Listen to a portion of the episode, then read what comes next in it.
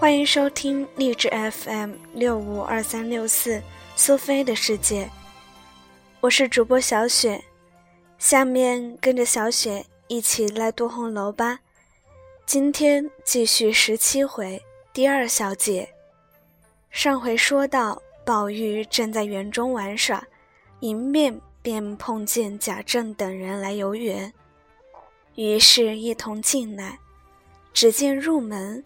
便是曲者游廊，阶下石子漫成甬路，上面小小三间房舍，一明两暗，里面都是合着地布打就的床屋椅案。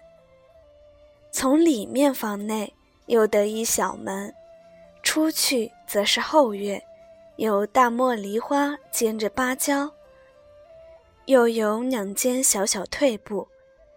后院墙下忽开一隙，得泉一派，开沟仅尺许，灌水入墙内，绕街圆屋至前院，盘旋竹下而出。贾政笑道：“这一处倒还罢了，若能月夜坐此窗下读书，不枉虚生一世。”说毕，看着宝玉，唬得宝玉忙垂了头。众客忙用话开始，又说道：“此处的匾该题四个字。”贾珍笑问：“哪四字？”一个道是“奇水遗风”，贾政道：“俗。”又一个说是“虽远雅迹”，贾政道。也俗。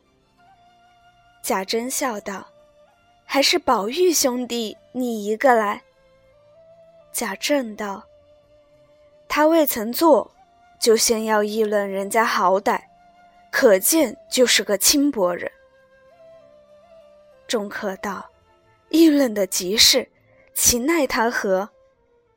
贾政忙道：“休如此，纵了他。”因命他道。今日任你狂言乱道，先议论来，然后方许你做。方才众人可有使得的吗？宝玉见问，便答道：“都似不妥。”贾政冷笑道：“怎么不妥？”宝玉道：“这里乃是第一处行刑之处。”必须送圣方可。若用四字的匾，又有古人现成的，何必再做？贾政道：“难道淇水虽源不是古人的事？”宝玉道：“这太板斧了。莫若有凤来仪四字。”众人都轰然叫妙。贾政点头道。畜生，畜生，可谓管窥礼策矣。因命再提一联来，宝玉便念道：“宝鼎茶闲烟上绿，油窗起罢指犹凉。”贾政摇头说道：“也未见长。”说毕，引人出来。方欲走时。忽又想起一事来，因问贾珍道：“这些院落房宇、并积案桌椅都算有了，还有那些帐幔帘子，并陈设玩器古董，可也都是一处处合适配就的。”贾珍回道：“那陈设的东西，自然已添了许多，临期自然合适陈设，帐幔帘子。”昨日听见连兄弟说还不全，那原是一起工程之事，就画了各处的图样，量准尺寸，就打发了人办去的。想必昨日得了一半。贾政听了，便知此事不是贾珍的收尾，便命人去唤贾琏。一时贾琏赶来，贾政问他共有几种。现今得了几种，尚欠几种。贾琏见问，忙向靴筒内取靴叶内装的一个纸折略结来，看了一看，回道：“装蟒绣堆缂丝淡墨，并各色绸绫大小幔子一百二十架。昨日得了八十架，下欠四十架。莲子二百挂，昨日俱得了。外有星星粘莲二百瓜，金丝藤红漆竹帘二百瓜，墨漆竹帘二百瓜，五彩线络盘花帘二百瓜。”每样得了一半，也不过秋天就完了。以搭桌围船裙物套，每分一千二百件，也有了。一面走一面说，正走之间，见前面倏儿青山斜阻，转过山怀中，隐隐露出一带黄泥铸就矮墙，墙头皆用道金掩护。有几百株杏花，开得如喷火真霞一般。里面数间茅屋，外面却是桑榆锦柘各色树枝新条，随其曲折，编就两六青篱。篱外山坡之下，有一土井，旁有结高露露之树。下面分其列亩，加蔬菜花，一望漫然无际。贾政笑道：“倒是此处有些道理。固然系人力穿着，此时一见，未免勾引起我归笼之意。我们且进去歇息歇息。”说毕，方欲进篱门去。忽见路旁有一石碣，亦为流题之辈。众人笑道：“更妙，更妙！此处若悬匾代题，则田舍家风一洗尽矣。立此一节，又觉声色许多，非范氏湖田家之勇，不足以尽其妙。”贾政道：“主公请提。”众人道：“方才师兄有云，边心不如树旧。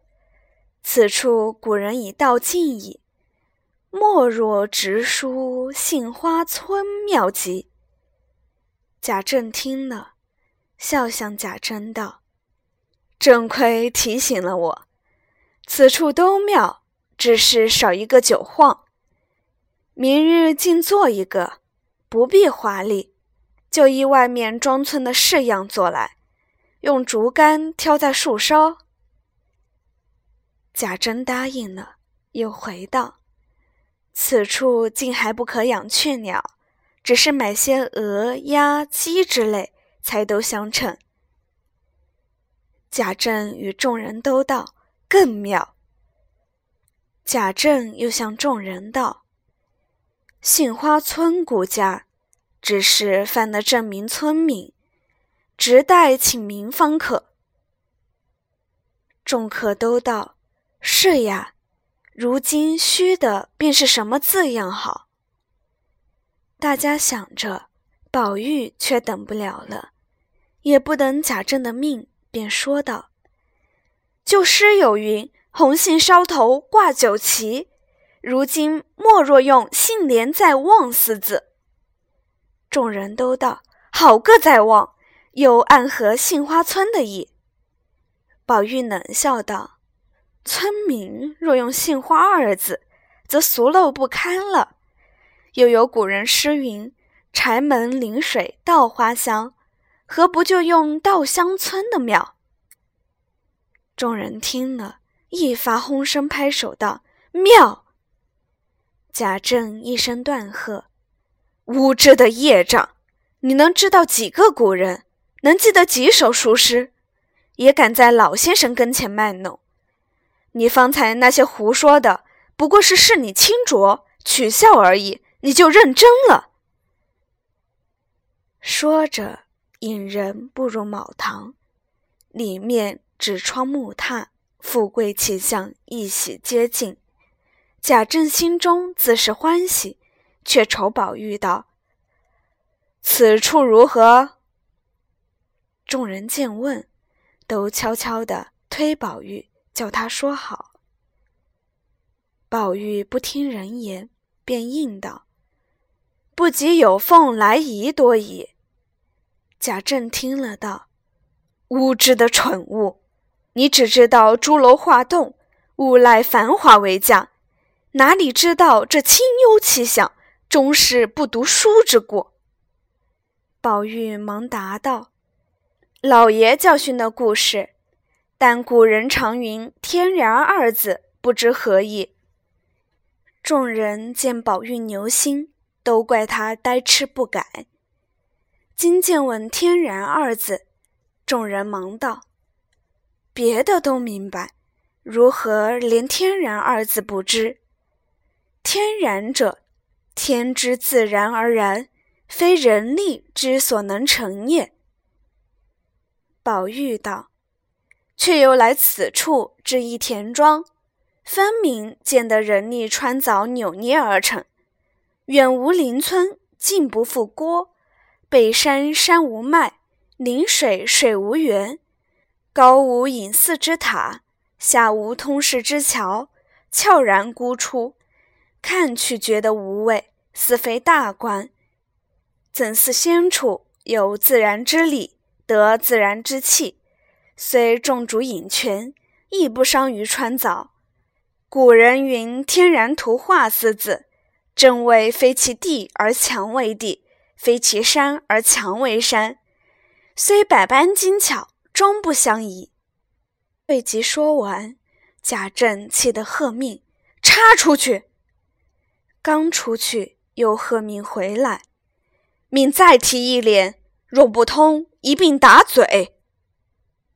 宝玉只得念道：“新长绿天换阁处，好云相互采情人。”贾政听了，摇头说：“更不好。”一面引众人出来，转过山坡，穿花渡柳，俯拾一泉。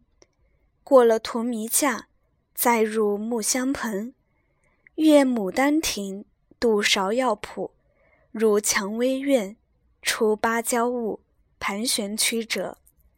忽闻水声潺湲，泻出石洞，上则罗碧倒垂，下则落花浮荡。众人都道：“好景，好景！”贾政道：“诸公题以何名？”众人道：“再不必你了，恰乎是‘武陵源’三个字。”贾政笑道：“又落实了，而且成就。”众人笑道：“不然就用‘情人旧舍’四字也罢了。”宝玉道：“这越发过漏了，‘情人旧舍’说避乱之意，如何使得？”莫若聊听花絮四字。贾政听了，更批胡说。于是要进港洞时，又想起有船无船。贾珍道：“采莲船共四只，坐船一只，如今尚未造成。”贾政笑道：“可惜不得入了。”贾珍道。从上盘道亦可以进去。说毕，在前道引，大家攀藤抚树过去。只见水上落花愈多，其水愈清，溶溶荡荡，曲折隐淤。池边两行垂柳，杂着桃杏，遮天蔽日，真无一些尘土。忽见桃柳中。又露出一条折带朱栏板桥来，渡过桥去，诸路可通。便见一所清凉瓦舍，一色水墨砖墙，青瓦花堵。那大主山所分之脉，皆穿墙而过。贾政道：“此处这所房子无味得很。”小雪为你读红楼。第十七回第二小节就到此结束，感谢您的收听，咱们下期再见。